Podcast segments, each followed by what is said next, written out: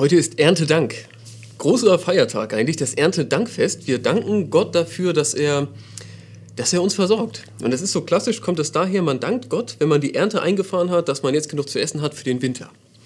Ich finde es total schön. Ich finde es auch ein schöner Tag, eigentlich, um Gott für seine gute Schöpfung zu danken. Ich glaube aber auch, dass es gut ist, das so ein bisschen zu modernisieren für uns. Denn wir leben jetzt ja im Winter nicht von dem, was wir im Sommer angebaut haben. Das ist nicht mal bei den Bauern so, die ich kenne. Äh, sondern wir leben vom Geld. Der Lohn für unsere Arbeit ist Geld. Deswegen ist heute eigentlich der richtige Tag, um Gott für unser Geld zu danken. Also ich schlage vor, für den modernen Menschen sollte man Gelddanktag machen. Ähm, ich vermute aber, dass du das nicht so schön finden würdest. Und ich finde auch Gelddanktag klingt, äh, es klingt nicht so schön wie Erntedank. Das Ding ist, Geld. Geld löst oft auch schwierige Gefühle aus. Ja, deswegen redet man eigentlich nicht drüber. Aber genau deswegen reden wir heute natürlich doch drüber. Über Geld. Gerade an diesem Tag. Erntedank, Gelddanktag. Danke für das, was ich habe, was ich einsetzen kann zu meinem Wohl. Das Ding ist, wenn Geld zu wenig ist, wenn man zu wenig Geld hat oder wenn man Angst hat, es könnte zu wenig werden, dann macht einem das Stress. Und dann fühlen Menschen sich damit super, super schlecht. Wenn man zu viel Geld hat, ja, dann verdient man vielleicht weniger Mitleid, so von mir jedenfalls, aber das macht Menschen auch Stress. Dann geht es ihnen auch oft gar nicht gut mit, wenn sie nicht wissen, was sie jetzt damit tun sollen. Und auch, ähm, auch wenn Geld so unterschiedlich ist, ist es oft, oft schwer. Also in Familien kann das schwer sein, wenn einige viel Geld haben, andere haben deutlich weniger. Oder in einem Freundeskreis. Ich weiß nicht, hast du Freunde, die viel weniger Geld haben als du oder viel, viel mehr? Das ist toll, wenn es funktioniert, aber es ist oft auch eine Herausforderung für die, für die Freundschaft, wenn es ungleich ist. Denn die Frage, die sich, wenn man über Geld nachdenkt, äh, die Frage, die sich, die sich automatisch herstellt, ist, ist das eigentlich gerecht, wie es ist? Ist das gerecht, wie viel ich habe? Und wie viele andere haben? Und es ist eine total schwere Frage. Es ist eine wichtige Frage für Politik und Sozial, äh, Sozialpolitik und so. Aber für mich persönlich kann ich sie kaum beantworten. Also ich sehe viele Menschen, die arbeiten viel härter für ihr Geld und kriegen aber weniger als ich. Finde ich nicht gerecht. Ich sehe aber auch kapitalistisches, die leben in einem kapitalistischen System. Ich sehe ja viele Leute, die arbeiten nur zum Spaß, mal hat gesagt. Ja, Im Kapitalismus ist ja schon so, wenn genug Kapital da ist, wird es von alleine immer mehr. Ich finde das eigentlich nicht gerecht. Ich habe aber auch keinen guten Gegenvorschlag. Ne? Das ist, ähm, du merkst, ich, ich will gar keine Antwort jetzt geben. Ich will nur, dass, dass wir da so ein bisschen reinkommen, emotional ins Thema Geld. Und diese Gerechtigkeitsfrage, die ist einfach da. Und ich behaupte, also ich für mich kann sie nicht beantworten. Ist das gerecht, wie viel ich habe? Oder ist es eigentlich nicht okay. Ich behaupte, ich hoffe, dass du da jetzt mitgehen kannst, ich behaupte, dass Geld uns anfasst. Uns alle. Und ich glaube, wenn jemand von sich sagt, Geld? Geld. Mit Geld habe ich kein Thema. Ja, das berührt mich nicht. Das fässt mich nicht an. Da habe ich überhaupt keine Emotion zu. Ich, also, sorry, ich kenne keinen Menschen gut genug. Also jeden Menschen, den ich gut genug kenne, dem würde ich sagen, das stimmt nicht, wenn du das behauptest. Ich glaube, dass Geld eigentlich fast jeden Menschen anfasst, dass ihn das emotional berührt. Ähm, und das wird natürlich für uns noch komplizierter, wenn wir das Thema Gott damit reindenken. Wir sagen, okay, Geld, Gelddanktag vielleicht sogar. So, jetzt Gott. Ja, was, was will denn Gott mit meinem, was, was, was hat das miteinander zu tun? Ich behaupte, dass die allermeisten Christen, ähm, jedenfalls so in unseren Breitengraden hier, gerade was so Landeskirche ist und so, ich glaube, die allermeisten Christen trennen das strikt ihr, ihr Leben als Menschen mit Geld und eben ihren Glauben an Gott. Weil sie haben irgendwie Angst, wenn man das zusammenbringt, ja, dann sagt Gott, ich muss irgendwie ganz viel abgeben und dann, dann habe ich nicht mehr genug und das will ich auf gar keinen Fall. Das macht total Stress. Und ich bin auch froh, ich habe schon manchmal über Geld geredet, aber das erste Mal gucke ich dabei ja nicht direkt in die Gemeinde. Und das ist, ich, ich, kann den, ich kann den Stress sonst echt sehen. Das macht mal Leuten mehr Panik als Rede über das jüngste Gericht gefühlt, so, wenn man anfängt, geistlich über Geld zu sprechen. Und das ist für mich alles Argument dafür, dass es aber wichtig ist weil es uns anfasst, weil es uns echt bewegt so. Denn, denn Geld, ich kann es total verstehen, ja, Geld ist ein super Diener, ein großartiger Diener. Was kann man mit Geld alles machen, ja? Man kann sich von Geld Dinge kaufen, die man haben möchte. Man kann sich von Geld auch Dinge kaufen, die man braucht. Man kann, man kann von Geld ja auch sich ein Stück Sicherheit erwerben. Also Sicherheit, genug Nahrung, äh, Wohnung, ja sogar Krankenversicherung, so ist ja auch was mit Geld zu tun. Das ist bei uns zum Glück gut organisiert. Aber mit Geld kann man kann man sich sogar Zeit kaufen. Wenn man genug Geld hat, kann man weniger arbeiten. Super. Mit Geld kann man sich zwar keine Liebe kaufen, man kann aber Menschen helfen, die man liebt. Das bedeutet eine Menge. Weißt du, Geld ist wirklich ein guter Diener. Das, Also, ich ehrlich bin, ich würde sagen, Geld haben ist besser als Geld brauchen. Prüf den Satz mal für dich. Würdest du den unterschreiben? Geld haben ist besser als Geld brauchen. So spontan. Ich glaube, ich glaub, dass die meisten Menschen den Satz unterschreiben würden. Ist egal, ob sie Christ sind oder nicht. Ne? Ich bin mir aber ziemlich sicher, ehrlich gesagt, und darauf möchte ich jetzt mit dir kommen, wenn ich Jesus treffen würde und ich würde Jesus sagen, Jesus, Geld haben ist besser als Geld brauchen, ja oder nein? Ich glaube, er wird sich nicht auf Ja oder Nein einlassen. Ich glaube, er wird mir eine Predigt halten. Vielleicht wird er mir von einer Begebenheit erzählen, von etwas, das er mal erlebt hat. Ich möchte den Text vorlesen. Jesus trifft einen Menschen und auf einmal geht es um Geld. Das ist herausfordernd, aber es wird uns helfen. Äh, Markus 10, ab Vers 17.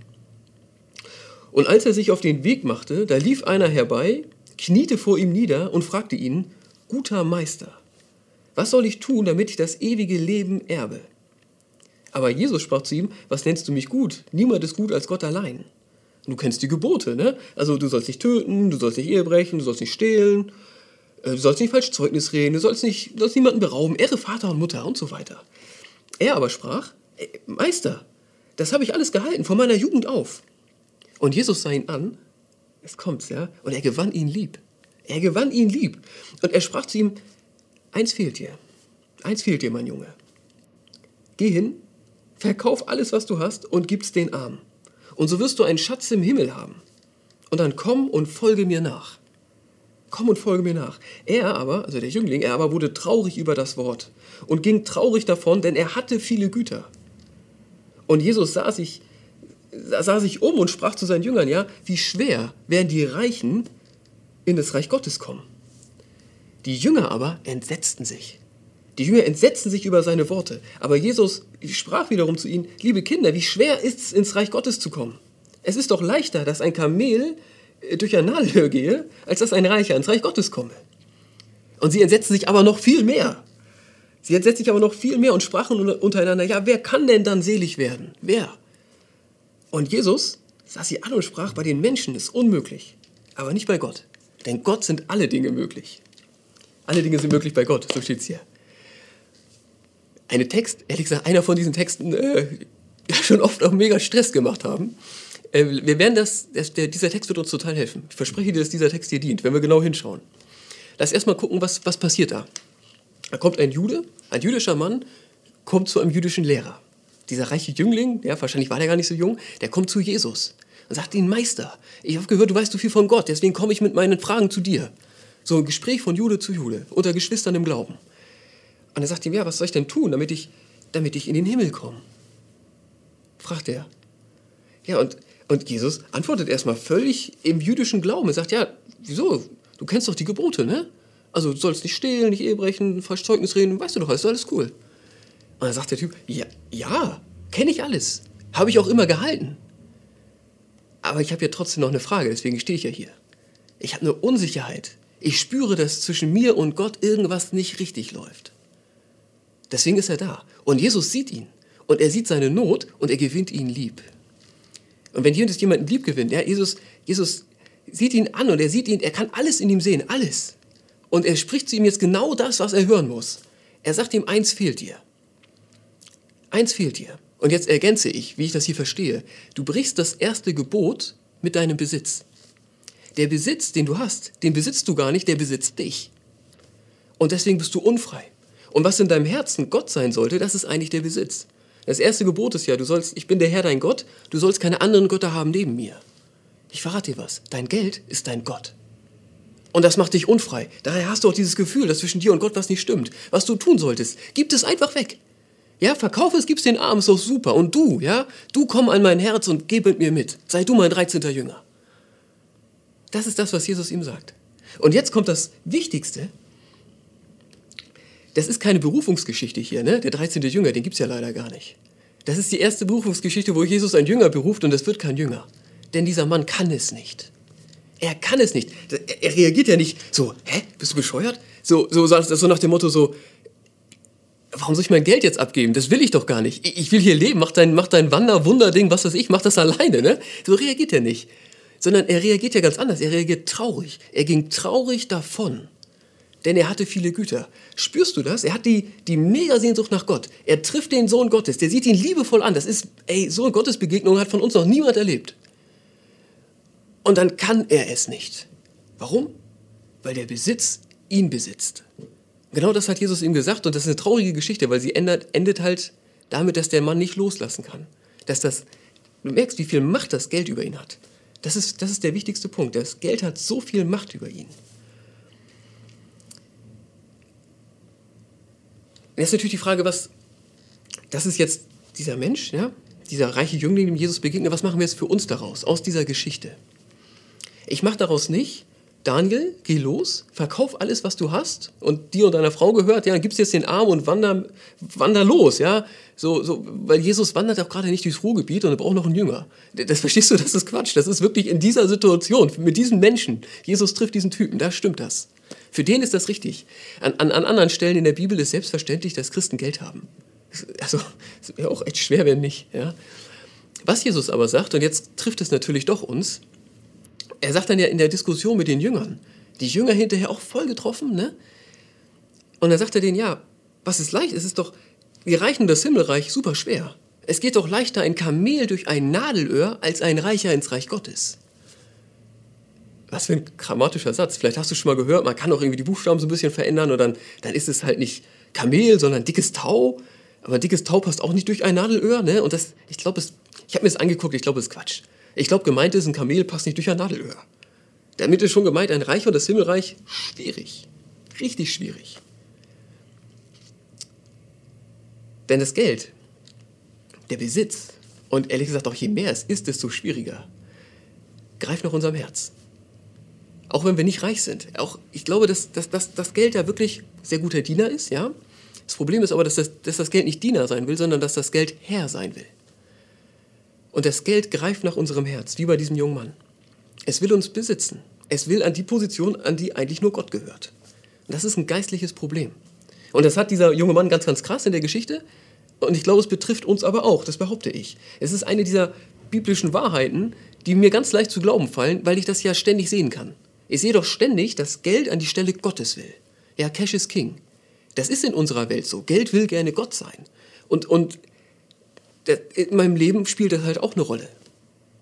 Geld greift nach dem Herzen. Ich, ich hoffe, du kannst an der Stelle mitgehen, weil sonst wirst du alles, was ich jetzt noch sage, wirst du mir auch nicht zustimmen. Das ist ganz, das ist eine steile Behauptung, sie steht in der Bibel und ich glaube, man kann sie in unserem Leben überall sehen, im, außerhalb von uns und auch bei uns selber. Geld greift nach unserem Herz. So wie bei diesem jungen Mann. Vielleicht nicht so krass wie bei ihm, aber es passiert uns auch. Geld will an diese Stelle, die nur Gott zusteht. was tun? Ja? Was machen wir draus? Aus diesem Text, aus diesem Befund, das Geld Macht hat. Ich glaube, das Erste ist, wir müssen den Text komplett verstehen und müssen auch den letzten Vers, den dürfen wir nicht auslassen, sonst wären wir verrückt. Ja? Letzter Vers, ich lese ihn nochmal vor. Jesus aber sah sie an, also seine Jünger, und sprach, bei den Menschen ist es unmöglich, aber nicht bei Gott, denn alle Dinge sind möglich bei Gott. Was Jesus damit sagt, ist, ist natürlich können Reiche in den Himmel. Denn Menschen die allermeisten jedenfalls, die kommen ja nicht in den Himmel, weil sie alles richtig machen. Wenn du Gottes Anspruch, den er in der Bibel formuliert, an mein Leben anlegst, dann falle ich da durch. Dann falle ich durch in Bezug auf Geld, dann falle ich aber auch durch in Bezug auf Nächstenliebe und auf alle möglichen andere Dinge auch. Verstehst du, der, ich bin nicht, ich kann Gottes Anspruch, dem, dem, dem werde ich nicht gerecht. Ich komme nicht in den Himmel, weil ich ein guter Mensch bin, sondern ich komme in den Himmel, weil Jesus für mich gestorben ist. Das ist das, was bei Gott möglich ist. Dass Gott Mensch wird und alles für uns tut dass Gott Mensch wird und den Frieden von seiner Seite herstellt, damit wir die Ewigkeit bei ihm verbringen können. Das glaube ich. Deswegen glaube ich, dass ich jetzt mit Gott lebe und auch auf ihn zulebe. Und aus dieser Freiheit, also aus diesem Glück heraus, sag ich mal, stelle ich mir aber natürlich trotzdem die Frage, ja, was, was ist denn jetzt hier mit dem Kamel und dem Nadelöhr und dem reichen Jüngling? Was, was will Gott denn in meinem Leben in Bezug auf Geld? Ich halte diese Frage für wichtig, weil ich glaube, dass er da bessere Pläne für mich hat, als ich mir selber machen kann. Und ich bin mir da ehrlich gesagt völlig sicher. Ich bin mir völlig sicher, was Gott von mir will in Bezug auf Geld. Das Erste ist, Gott will, dass ich frei bin. Gott will, dass das Geld ein Diener ist und kein Herr.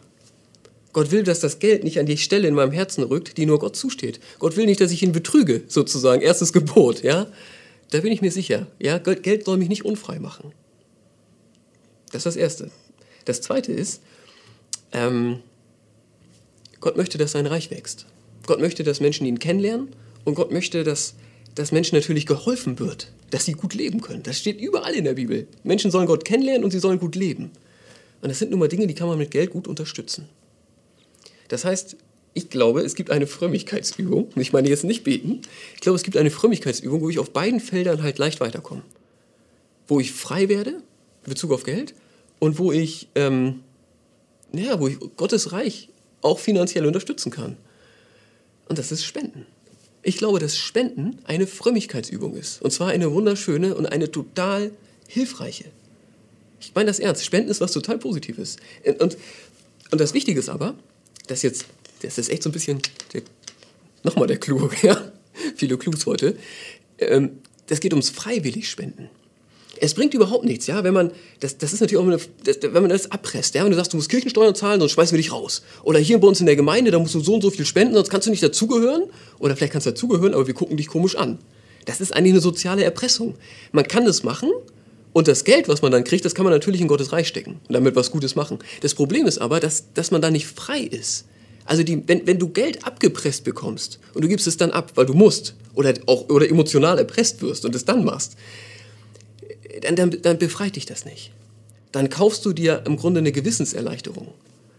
Aber es macht dich nicht frei. Du brichst damit nicht die Macht des Geldes über dein Herz, geistlich gesprochen. Es funktioniert nur, wenn du es freiwillig gibst. Einen fröhlichen Geber hat Gott lieb. Es muss freiwillig sein, ja. Ähm, denn dann, dann machst du aus dem Geld einen Diener. Wenn du freiwillig was abgibst, dann veränderst du die Position des Geldes. Dann sagst du zu dir selber, ja, und auch zu dem Geld, mein Herr ist Gott allein. Und du bist Geld. Du bist nicht Herr, du bist Diener. Und das ändert was. Das ändert wirklich was. Es macht dankbarer, es macht genügsamer, es macht großzügiger. Und es erhöht den Frieden, den du mit Gott hast. Und jetzt nicht falsch verstehen. Den Frieden, den Gott mit dir hat, für den hat Jesus am Kreuz gesorgt. Den hat Gott 100% hergestellt und du leistest dazu gar nichts. Aber andersrum, den Frieden, den du mit deinem Gott hast, ey, da hilft das mit den Spenden. Wirklich. Aber nicht, ne? Also, ist eindeutig. Mein Friede, der wird dadurch größer. Und die Gretchenfrage, die sollten wir uns jetzt auch noch stellen. Ne? Was kostet der Spaß denn? Was kostet es denn, diese größere Freiheit mit Geld, Geld, zu haben und diesen größeren Frieden? Und ich behaupte, es ist viel größerer Friede. Friede. Größerer Friede mit mir selber, Friede mit Geld, Friede mit dem, was ich habe und nicht habe und auch größerer Friede mit Gott. Du merkst, ich bin der Meinung, Spenden ist wirklich ein Privileg. So. Was kostet das, da hinzukommen? Es kostet dich einen relevanten Betrag. Du musst deinen eigenen Betrag finden, aber es muss relevant sein. Regelmäßig Geld, was was bedeutet. Für dich schon dazu führt, dass du irgendwas nicht kaufst, was du sonst kaufen würdest. Relevanter Betrag. Also Klassiker, vielleicht schon mal gehört, 10% von allem, was man hat. Das leitet man aus dem Alten Testament her, weil die Juden haben 10% für den Tempel und die Leviten und äh, die Armenfürsorge gegeben. Und dann sagt man, ja, machen die Christen auch. Kann man so machen. Du kannst aber natürlich argumentieren, die Gemeinde ist nicht der Tempel und das stimmt natürlich auch. Äh, das ist alles anders als früher in Israel. Es, es geht nicht um 10%, es geht um relevant. Der Herr Deichmann, also der, der, äh, der alte Herr Deichmann, ne? Schuhe Deichmann, kennst du bestimmt. Ein ganz, ganz frommer Mann gewesen, ist leider schon gestorben. Der wurde mal ein bisschen frech gefragt. Herr Deichmann, ja, was machen Sie eigentlich von Ihrem Zehnten? Ja, Klammer auf, Sie sind ja irgendwie Christ und so, dann machen Sie es ja bestimmt, Klammer zu. Herr Deichmann, ganz entspannt mit der Frage, von meinem Zehnten, da lebe ich. Ja, also was er gemeint hat, ne? von 10% des Geldes, das ich entnehmen kann aus meiner Firma, davon lebe ich und 90% spende ich. Der spendet 90%. Ich habe es erlebt. Ich habe in Greifswald studiert, ne? ganz tolles Institut. Herr Deichmann hat das bezahlt. Ich bin voll, profit, voll profitiert von seiner Großzügigkeit. Ähm, 90%, total krass. Vielleicht sind für dich 90% sehr wahrscheinlich zu viel. Ähm, für dich sind vielleicht auch 10% gerade zu viel. Ja, weißt du, wenn Corona dich wirtschaftlich voll trifft, kann das sein? 10% wäre jetzt echt verrückt. Kann sein. Ich weiß es nicht. Keine Ahnung. Du musst deinen Weg da finden. Wichtig, ein, ein für dich relevanten Betrag. Und vielleicht fragst, also, vielleicht fragst du dich jetzt, wie mache ich das? Ne? Äh, klar, will ich auch ehrlich mit umgehen. Ähm, ich habe das erste Mal 10% gespendet, als ich mein erstes Gehalt gekriegt habe. Das war nach dem Studium, zum Glück damals noch nicht in der Kirche. Wichtige Zeit für mich. Äh, habe ich glatt netto, genau 1000 Euro verdient. Auf dem, auf dem Lohnzettel stand wirklich genau 1000,0. Genau 1000 Euro. Ich dachte, okay, jetzt, ne, das kann man leicht rechnen. Jetzt machst du das, 100 Euro. Habe ich gespendet, hat sich großartig angefühlt. Ich hätte mich äh, ja, wohlhabend gefühlt, weil ich jetzt, ja, so. Warum, warum ich es erzähle? Es ging mir mega gut damit, ein Jahr lang. Und dann habe ich gemerkt, ich könnte ja eigentlich äh, mehr Geld haben. Dann habe ich bei meinem Chef nachverhandelt. Er hat gesagt, ey, was ich hier mache, ist echt mega wichtig und so, ne? ich will mehr Geld. Und dann ist er auch drauf eingegangen. Dann habe ich 1500 Euro netto verdient. Da habe ich eine große Gehaltserhöhung gekriegt. Und in dem Moment, in dem Moment hat es mich erwischt. Ja, wirklich wie so ein Leberhaken. Da habe ich gedacht, 150 Euro spenden? Bist du denn verrückt? Ja, das ist, das ist Fanatismus. Du musst auch an deine Zukunft denken. Ja, du, dein Auto rostet, du willst umziehen, heiraten und so weiter. Du spinnst doch. Gib mich nicht weg, du brauchst mich noch innerlich das Geld zu mir gesagt. Ja, ich habe die Macht voll gespürt. Daher kommt bei mir da auch diese, also dass ich mir da so sicher bin mit den Spenden. Weil ich habe diesen geistlichen Kampf mega hart erlebt. Und ich habe das nicht gemacht mit den 150 Euro dann, weil ich gedacht, das ist so krasses Gefühl. Deswegen bin ich mir da so sicher, dass Spenden was Gutes ist und das Geld Macht hat. Ich habe dann irgendwann, na, ein paar Wochen ging es, oder ein paar Monate war es, glaube ich, dann ging es, dann habe ich 150 Euro gespendet. Und dann ging es mir auch wieder besser. Und auch jetzt sind meine Frau und ich etwa bei 10 Prozent glaube, wir, wir, rechnen die Kirchensteuer damit rein und so. Das ist auch egal. Das ist nicht, das müssen alle so machen und so ist das richtig. Es geht ums Freiwillig. Es geht darum, dass du das für dich mit deinem Gott klärst. Was ist für dich ein sinnvoller Betrag? Ein Betrag, den du spürst. Ein Betrag, den du dir aber natürlich auch leisten kannst. Klär das selber mit dir. Und wir haben überlegt, wir wollen für diesen Gottesdienst keine Spenden sammeln. Wir haben gedacht, dass, wenn wir jetzt über Geld reden, die Spende für den Wohnzimmergottesdienst diesen Sonntag, die kommt aus dem Team du spende bitte diese Woche jedenfalls nicht an uns. Du triff für dich eine Entscheidung. Will ich diesen Lebensbereich, Geld, will ich den mit Gott teilen? Will ich darüber beten? Will ich das, will ich die Macht des Geldes über mein Herz brechen, indem ich, indem ich sage, ey, du bist nicht Herr, du bist Diener.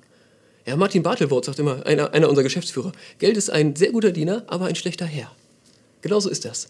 Und ich, ich empfehle dir, ich empfehle dir, dass du das dass du dafür sorgst, dass Geld dir dient und dass es für dich nicht Herr wird oder Herr bleibt. Und ich glaube, dass die beste geistliche Übung, um dahin zu kommen, die Spende ist. Das sehe ich so. Und ich behaupte noch mehr. Ich behaupte, es wird niemand von deiner Spende mehr profitieren als du. Ich weiß, das klingt steil, aber es ist nun mal meine Lebenserfahrung. So, Spenden machen, machen glücklicher, sie erhöhen den Frieden, sie machen genügsamer, sparsamer. Es ist einfach, es erhöht, es verbessert einfach das Lebensgefühl und eben auch das Gefühl, was man zu Geld hat. Deswegen empfehle ich das äh, mit großer Freude. So. Ich danke dir, dass du dich diesem Thema ausgesetzt hast bis zu diesem Moment und ich, ähm, ich wünsche dir, dass du da für dich einen guten Weg findest. Amen.